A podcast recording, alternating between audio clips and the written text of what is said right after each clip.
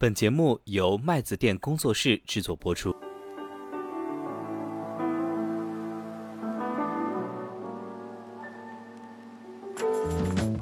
如果你的样本的次数越来越多，那么你的这个整个的执行区间啊，会越来越接近于你的整个的数学期望的水平。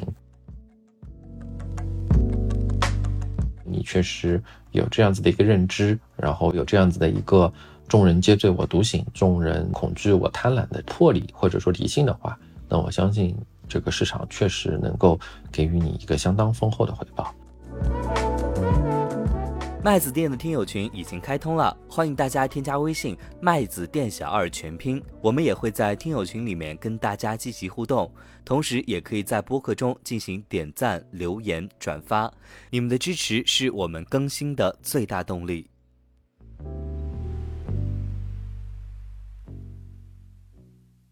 Hello，大家好，我是麦子店小二，在春日的深夜，我们麦子店圆桌 night 又和大家见面了。大家可能也都听出来了，这一期只有我一个人在演播室里边跟大家录节目，也是趁着这样一个难得的机会吧，通过我们电流的声音和各位听友聊聊天。我不知道大家是通过什么样的一个呃渠道或者契机能够了解到我们的这个播客节目。那么对于我们来说呢，我们做这一档的。呃，播客可能更多的还是想通过一个方法或者媒介吧，看看能不能呃利用我们的专业知识，或者说一些所谓的之前走的弯路，然后改善坐在这个收音机前你的投资体验。那么对于我们来说，其实真正的，因为我跟很多人来说啊，真正的这个投资第一课，或者说嗯，能够改善绝大部分人投资亏损，或者说投资体验不好。其实只需要一个小时的时间就可以讲完，无非就是这么几件事情啊。第一，比如说这个长期投资；第二，比如说不要追涨杀跌啊；第三，比如说你可以去做一些呃正确的，去采用一些正确的投资的方法和框架。但这个东西听上去会有一些 boring，可能在具体在操作的时候。啊，特别是一些嗯刚刚接触到投资的听友，或者是一些刚刚准备从这个啊一些相对比较保守的投资策略转化为一些呃比较激进的投资策略的这些听友，那可能最终在呃所谓的知易行难，可能大抵如此。所以这期节目呢，也很大家想谈谈我自己在过去很长一段时间的投资经历过程中，因为我们也都犯过错啊，大家我觉得都是正常人，对吧？投资没有不交学费的，所以也跟大家来分享一下我们自己对于投资，或者说对于如何，如果你想取得一个比较好的投资体验啊，你可以做的几个小的事情。那这就是我们今天的一个简单的分享吧。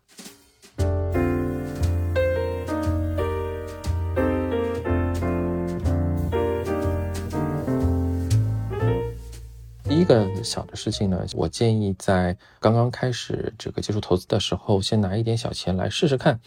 啊，我觉得很多的时候，大家会，特别是有一些小姑娘啊，我我平时生活中接触比较多的，她的风格可能会比较保守啊，她可能会呃觉得投资是一件很高风险的事情，把自己所有的这个工资大部分的这个钱来购买一些固定收益类的产品，特别是一些像这个货币基金、某宝，然后银行。行的一些 T 加零的产品，那这会有一个什么样的问题呢？就是长期来说，如果你不买房的话，你的这一个部分的钱可能大概率上其实是跑不赢通货膨胀的。呃，换一个更加直观点的，或者说听上去危言耸听的一个结论性的这个意见，就是如果你储蓄的越多，可能你未来的这个资产的贬值就会越多。这个是客观存在在我们过去已经发生。而在可预见的未来，会相当大概率会发生的一件事情。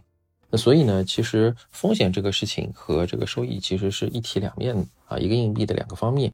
呃，我们会建议说，先拿一点小钱去做一些这个投资，然后呢，这个特别是这里所谓的投资，可能一般来说会只更适合大家的一些这个权益性的买股票或者买基金。在你整个投资过程中，你可能慢慢的会接触到或者学习到或者是了解到啊，一个权益投资啊，原来是这样子的一个感觉。那么通过逐渐的从这个陌生到习惯，再加上树立一个正确投资观念，你可能会迎来一个相对在你整个职业生涯的一个相对比较偏中期或者中。后期的时候，你有一个稳定的投资策略之后，你可能会迎来一个相对比较不错的投资体验啊，这是我们的一个相对比较推荐的一个呃路径吧。那么第二块呢，一个好的投资体验的根源，其实更多的还是两个事情，第一个是预期管理，第二个是时间管理。我们先说预期管理这个问题，很多听友啊，其实在这个群里有的时候也会呃跟我们表达出一个观点啊，其实就是啊，今天叉叉叉板块又涨了很多，对吧？然后某某的整个的今年的数字经济可能已经这远远的超出了其他这个板块的涨幅，或者说某某基金经理今年可能有特别牛，对吧？呃，可能这些东西会比较抓人眼球吧。那我觉得这个事情本身无可厚非，但是。从一个投资的本源上来讲，我想大家应该更多的时候需要去明白，特别是我们现在的一个，或者你来听麦子店员状态的，我们能够带给你的一个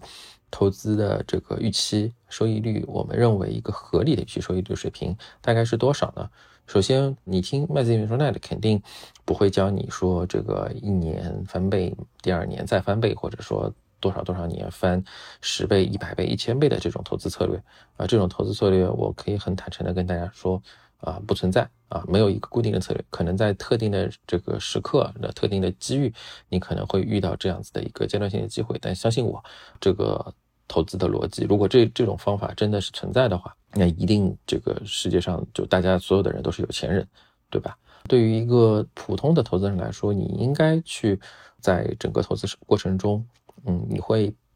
有一个正确的预期收益大概是多少呢？我认为这个问题其实并不难回答啊。我们先撇开债券投资和货币基金投资，一个长期的股权投资的回报，其实这件事情跟公司的这个盈利增速。啊，其实是密切相关的。那么，在包括其实我们过去投资，其实现在呃 A 股的整个的基金的投资回报，在过去的很长一段时间里面，其实这个所谓的 track record，就是它的每呃头部基金的所有基金的一个分年度的回报，这个数字其实已经相当的能够说明问题了。从长期来看呢，其实就是在百分之十到百分之十五之间。这我认为是一个可以达到，或者说相对来说是一个大家能够呃做得到的回报。那这当中呢，其实更多的还是说，因为现在我们这 GDP 大概是在百分之六，然后今年可能在百分之五左右。那么长期来看呢，可能就是这样一个区间。但是呢，我们在实体经济里边，我们知道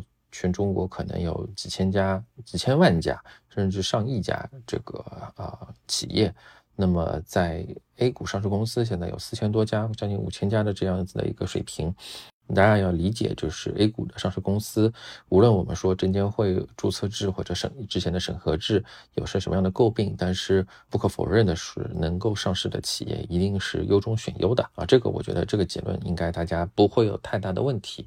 那么在这样子的一个情况下，你优中选优的这个上市公司，其实你的这个投资回报，你的这个企业的经营的这个，我们叫做 ROE 啊，就是你的经营的利润率，其实要会。明显高出整个经济发展的水平。如果经济的发展水平每年增速是百分之五到百分之六，那么其实是整个上市公司的一个优中选优，然后再选优，通过基金经理的这些择股或者说选择行业和板块，那么它能够选到一个长期来看百分之十到百分之十五的回报的公司，是一个相对来说比较确定性比较高的事情。这也是我们过去很长一段时间啊能够看到的。在这个基础上。如果你能够在合适的点位，比如说相对比较低谷的时候买进，那么你很有可能你的长期的回报会更高于这个水平啊！这也是为什么这个中国有很多年化投资百分之二十左右的这个呃投资人，确实是客观存在的啊。但是我相信这个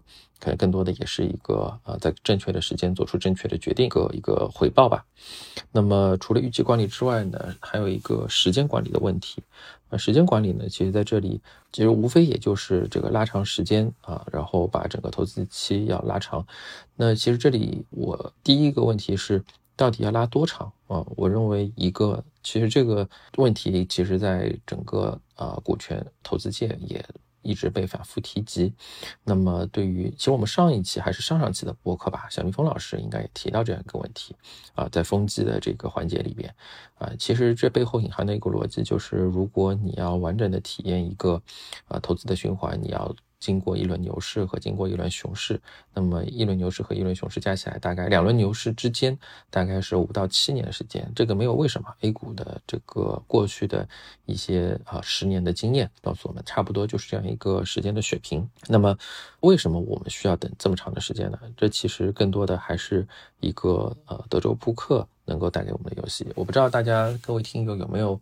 在玩德州扑克的牌啊，因为有段时间投资圈还是非常风靡这个游戏的。然后我自己其实也这个很惭愧啊，我有一段时间也挺着迷这样子的一个德扑的游戏。然后在整个的过程中，其实嗯不断的钻研啊，确实发现德州扑克对于投资来说还是一个非常好的一个借鉴。如果各位听有兴趣的话，其实改期我们。我拉着几个德扑的小伙伴，也可以给大家专门录一期德扑，从德扑这个角度啊，跟大家来这个啊汲取投资的经验。那么，其实德扑跟时间里边有一个非常共性的问题，就是在于德州扑克的一手牌，很有可能你用了正确的出牌策略啊，但是因为你发牌的。接下来一张牌你不知道啊，你可能运气的原因啊，接下来一张牌非常的不利于你，然后你明明是一个正确的出牌策略，但是你最终却输了这一局，这是很有可能发生的。在投资里边其实也很有可能发生，比如说二零二二年啊，你可能选择了一些可能未来五年来看是一个非常好回报的基金，但是啊市场不好，那么你可能一开始也是啊有一个非常坏的开始吧，你可能一开始先浮亏了十几个点甚至二十个点。那么，但是呢，这件事情告诉我们什么问题呢？就是并不是因为你的结果坏了而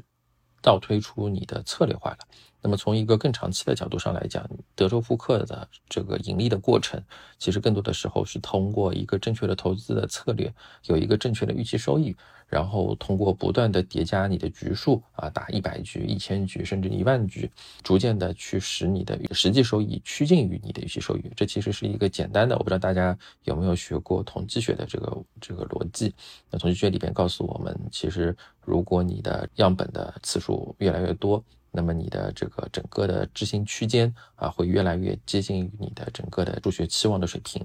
那么对于投资来说，其实啊背后也是这样一个简单的数学道理。那么我们可以把每一天每一个交易日作为你这个德州扑克的一轮。那么你通过不断的，首先当然你要有一个正确的投资策略，你要相信，或者说你要呃通过不断的尝试，然后来稳定出你的一个正确的一个投资理念和投资方法。那接下来呢，其实就是啊最近可能变成一个贬义词了，就是做时间的朋友。你要相信这个时间。通过这个不断的迭代啊，通过不断的这么一天这样过去，你的真实收益率会更加接近于你的预期收益率，也就是我们前面说的这个问题。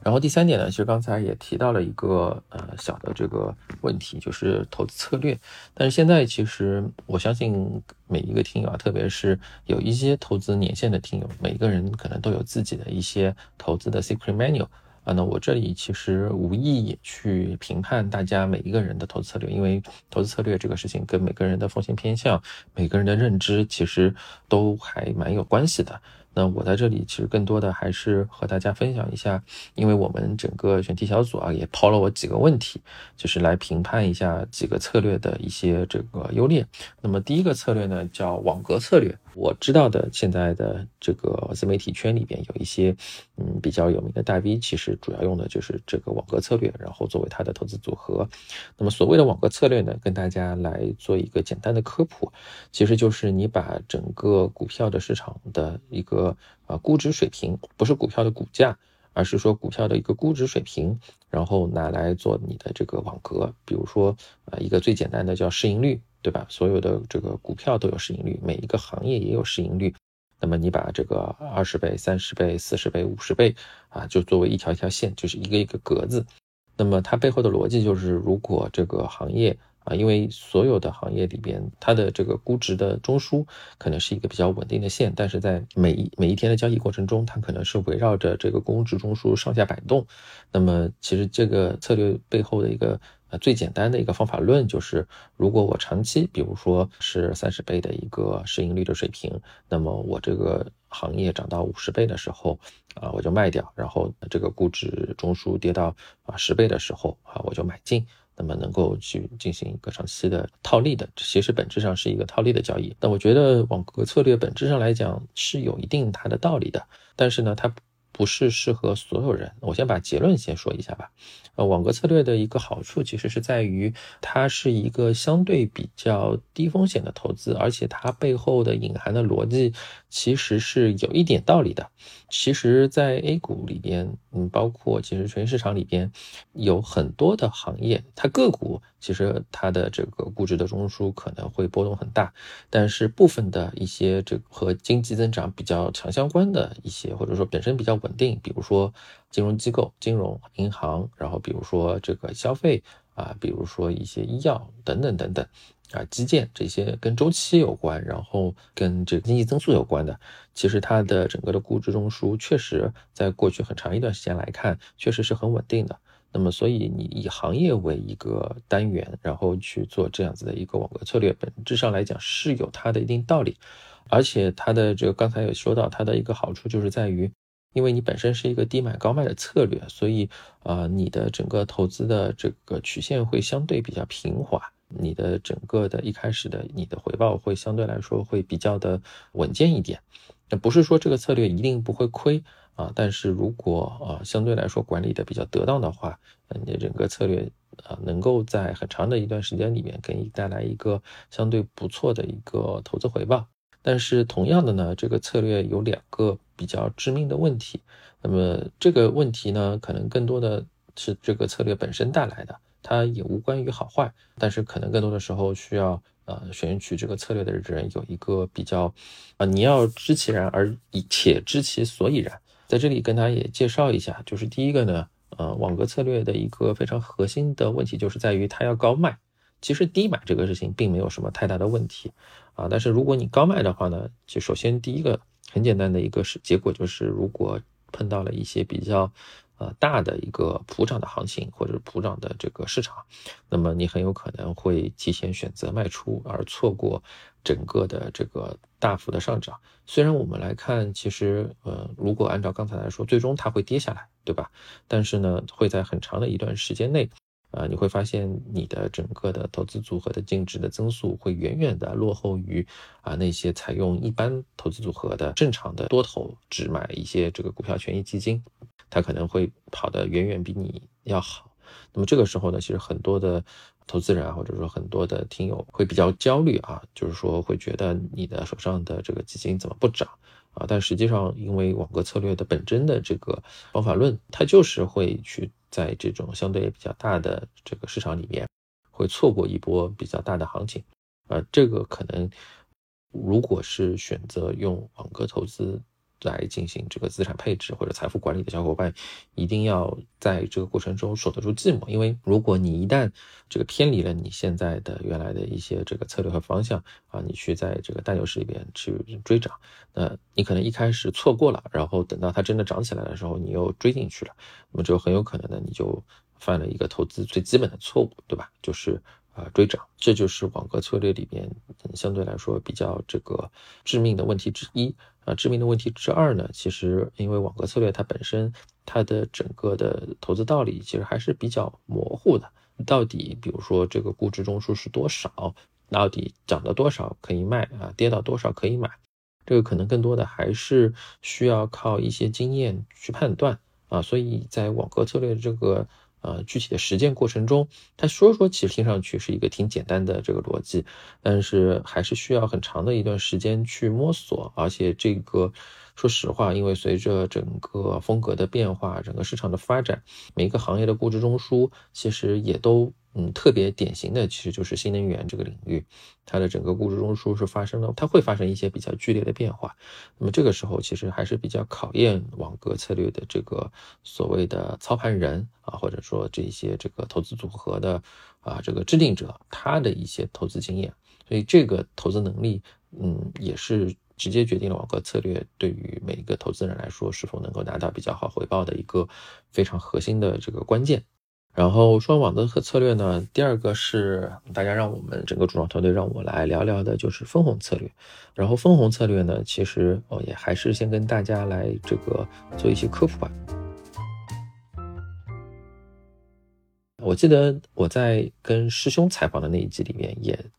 在这某一个时间点吧，简单的聊过这个分红策略。当时我记得师兄其实是比较推崇这样的一个策略的。我觉得分红策略，首先它的这个逻辑其实是在就是 A 股的市场里边去选取一些啊相对比较高分红的股票。那么高分红的股票呢，其实就是你拿过去一段时间啊股票分红的这个啊每股分红的金额的平均数，然后除以你当前的股价啊，你就可以得出一个啊比率出来。那么这个比率呢，实际上你就可以去跟债券相比。比如说有一段时间，我记得农业银行的这个分红率啊，能够达到百分之四左右。这是什么概念呢？其实就是相当于你买了一支百分之四的债券，可以什么都不做，每年通过持有农业银行的股票，按照纯粹理论角度上来讲，然后你就能拿到跟买入债券一样的这个投资收益。但是跟买入债券不一样的地方呢，就是在于，因为这个农业银行本身它也是一个在不断经营的过程中的公司，然后它每年的整个的这个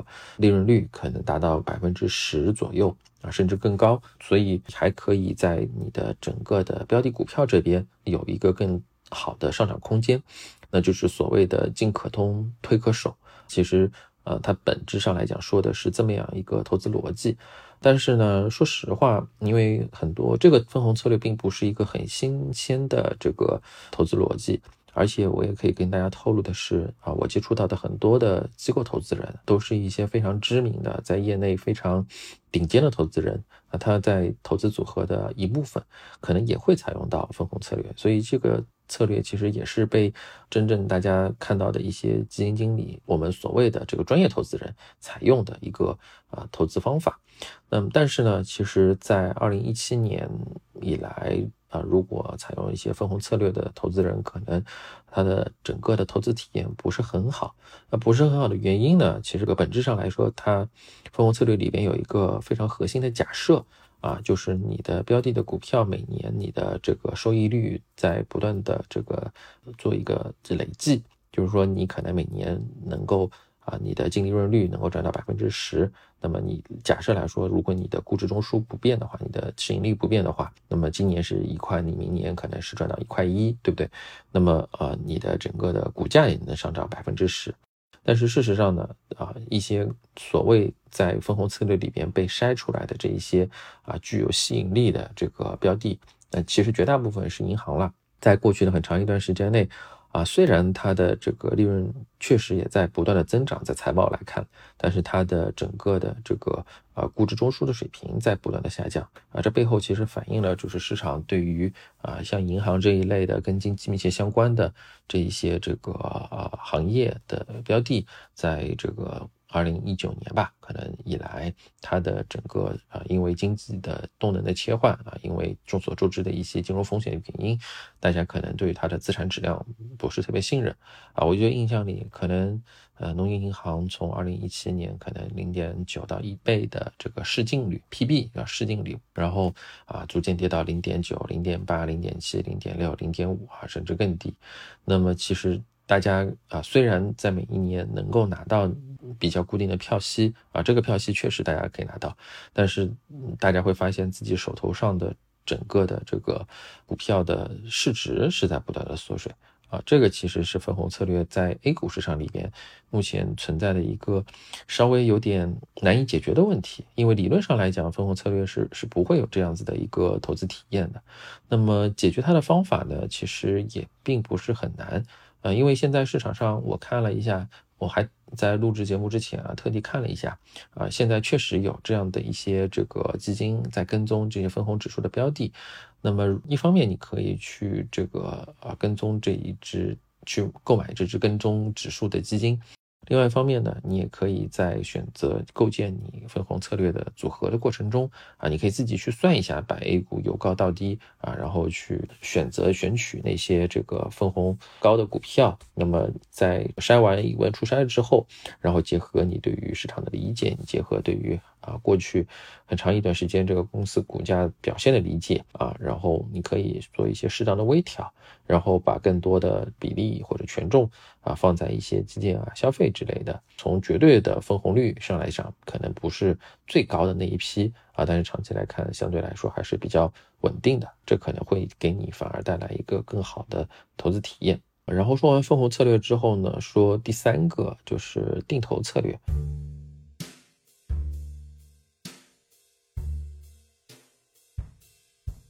然后定投策略这个问题，其实我相信这也是大家在平时接触。金融投资里面最经常被安利啊，或者说被推荐的一个投资策略。那我其实在这里说一个跟大家并不会就平时听到的一个啊结论，并不会特别一致的一个观点，就是我我其实对于嗯定投策略的态度并不是特别正面。我会倾向于认为定投策略这个投资方法本质上来讲是一个伪命题。因为定投这个东西，当然它有它强制储蓄的一部分，但是对于一个嗯真正想要通过投资改善自己的现金流水平。或者说改善自己整个生活水平的这样子的投资人来说，定投会有一个非常大的问题，因为定投基金的一个本质的假设是在于从长期来看，你的基金的收益率其实是在这个右上角就不断的提升，你可能是一个斜上向的曲线，然后虽然每天的基金的净值会有涨有跌啊，但长期来看呢，你的整个的这个加权平均的持有成本会远远低于后面真正涨上去之后。的一个啊基金现在的净值，呃，但是说实话呢，从市场的表现来看，如果你不会持有定投，可能三年、五年甚至啊十年这样子的一个水平，那你很难能够真正的把你的平均持有成本和现在的当下的一个基金净值能够拉开差距。这是什么原因呢？其实更多的还是说，在一个相当长的时间内。因为 A 股其实是一个大家都知道牛短熊长的这样子的一个市场，那么只有当那么短暂的牛市上来了之后，其实大家我相信可能很多小伙伴会打开一只基金啊，会看到，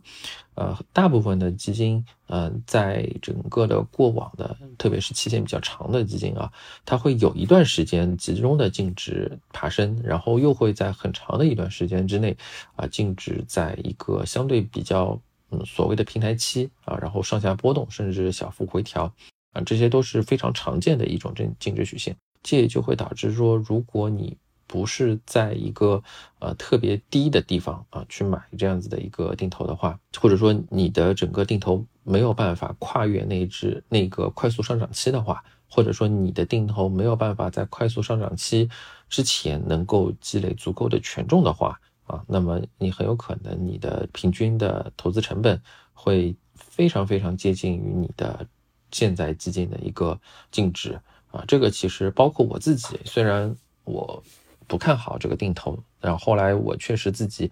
我也想试试看啊，定投是不是能够真的给我自己打脸啊？那我自己其实在过去三年。我也买了一只定投基金，但是说实话，就是存在这样的一个问题，持有的体验其实真的不太好，因为你的这个权重其实还是，特别在快速上涨期之前，你的权重不够多了，你的这个持有成本还是过于高了。呃，我觉得更好的一个投资策略呢，还是首先你需要自己解决你的这个呃强制储蓄的问题，你可以通过其他的一些余额宝啊，或者说货币其他的一些这个短期的一些银行的啊理财产品啊，来解决你的这个闲钱的这个问题。然后在一个呃相对来说比较真正的，比如说像我们去年在某一些这个期播课里边跟大家振臂呼吁的啊，就是深圳市场来到了一个比较底部的时候。然后你把这笔钱花出去，可能更多的是，如果你能真正的做到这样子的一个投资的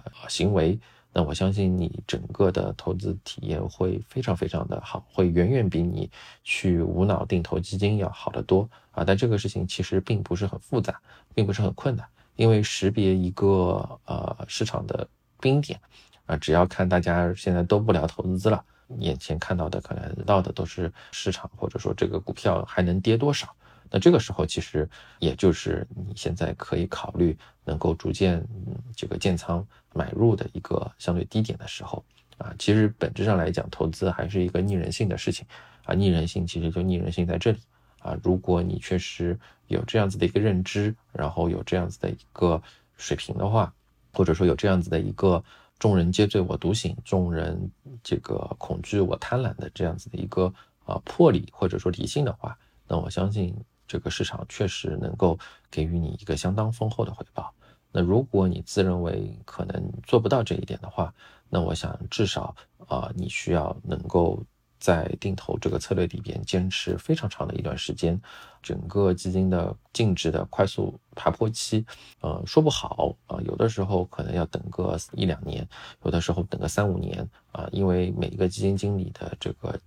适合的市场也说不定啊。那么这个时候其实更多的你需要去等待一个适合你这个基金的一个风格到来的时候啊，然后你才能会有一个相对比较好的体验。这就是。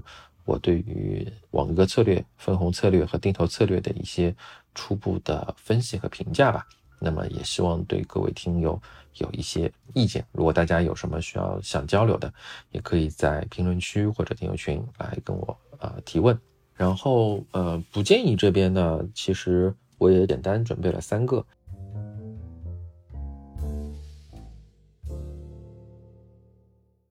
第一个不建议呢，其实是不建议听盘，因为很多其实来找我去询问一些投资方法或者投资组合，无论是身边还是网友，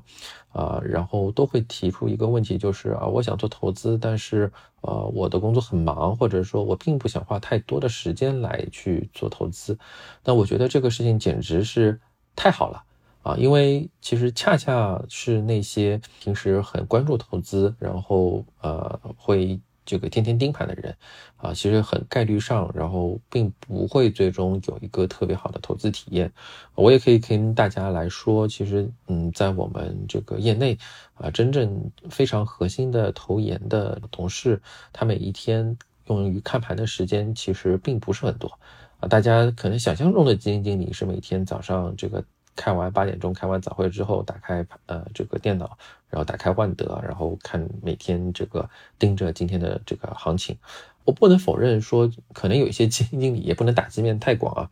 有一些基金经理确实这么干，但是我认识的大部分的做，特别是做投资和做研究的，呃，生活中的小伙伴们，他们可能在工作的时间啊，更多的时候是用在去做一些行业研究啊，或者说具体的公司研究上面啊，他可能会去看一些公司的财报，会去跟公司的一些董秘或者是管理层进行交流，会去听取卖方分析师的一些路演。那么这其实是反而是构建了他一天工作的主要组成部分。啊，然后跟一些这个这个市场营销也是构成了他整个现在整个基金投研圈的一个非常主要的工作。但是确实一天不会有很多的时间会拿出来用来看盘，啊，他们也不会真正的因为一天的涨跌有特别大的一些情绪的波动。所以对于不盯盘这个角度上来讲，我觉得特别是对于我们一些这个。啊，不是在整个投资啊，作为专业的这个人士来说，其实某种意义上能够更好的改善啊你的投资的这个体验，因为我们都知道啊，其实对于啊中国的整个市场来说，这个有无数的统计可以证明，就是你的这个换手率越高啊，其实你的这个平均回报是越差的。我觉得对大家的第一个不建议啊，就是不建议天天盯盘，你可能看一眼就可以了啊，也不需要就一直的去做一些频繁的交易。然后第二个是不建议去用技术分析的方法去进行一个啊投资的操作啊，这里所谓的既所谓的技术方法，那么特指的是大家在所谓的一些股评，然后所谓的一些这个这个节目里边，或者说一些草根的大神里边啊，然后听到了那些似是而非的术语啊，比如说什么 MACD 啊，比如说这个趋势线啊、布林线啊等等等等啊，这里要给大家泼泼冷水，因为。呃，其实没什么好说的，就是第一呢，如果这个东西真的有效，那么这么简单，因为现在所有的这个股票行情软件里面都能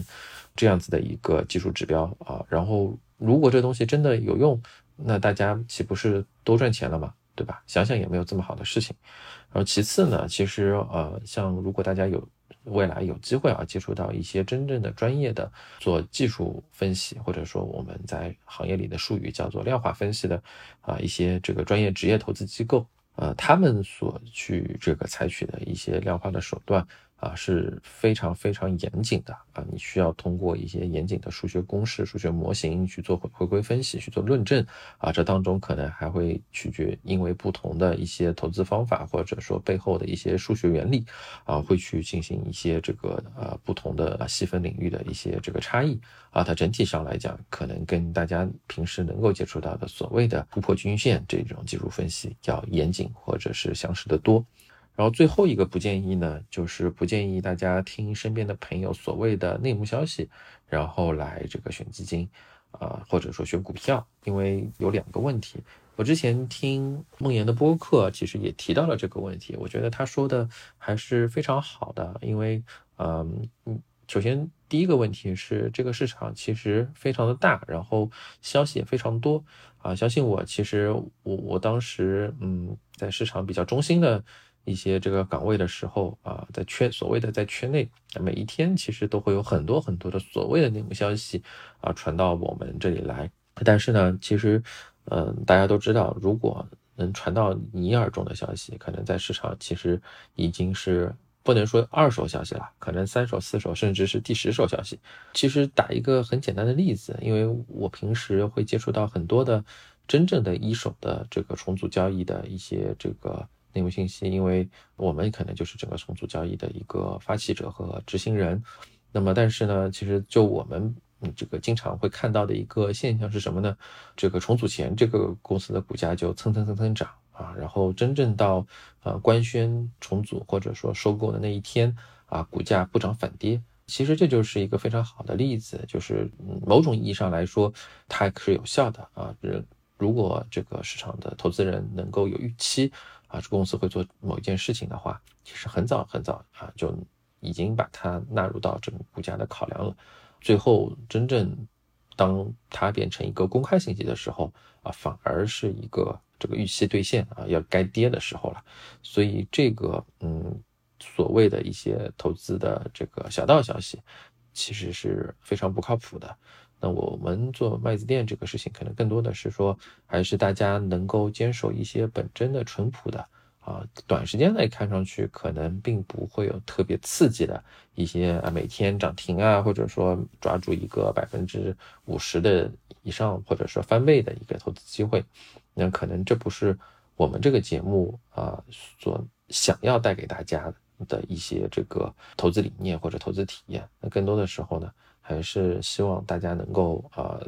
坚守一个相对比较淳朴或者说理性的一个预期，做好一些简单的小事情，能够在长长期的时间得到一个相对不错的投资回报。那最后可能更多的还是啊，我们投资做投资这件事情啊，我们最终的目标。可能也是能够为了更好的生活啊，能够有一个相对比较稳定的回报，能够让自己工作收入之余啊，能够有一些啊所谓的闲钱，做一些自己想做或者喜欢的事情啊，这就够了。也说了这么多吧，我不知道各位听友对于今天的整个的节目有什么评价，也是我第一次试着单口啊。然后呃，也欢迎大家在我们的这个评论区或者是听友群里边跟我留言。也是大家如果对于这一期我所点评或者说所评论的一些这个建议或者不建议，有一些呃自己的想法，也欢迎大家来跟我们交流。今天的节目就先到这儿了，我们各位听友晚安。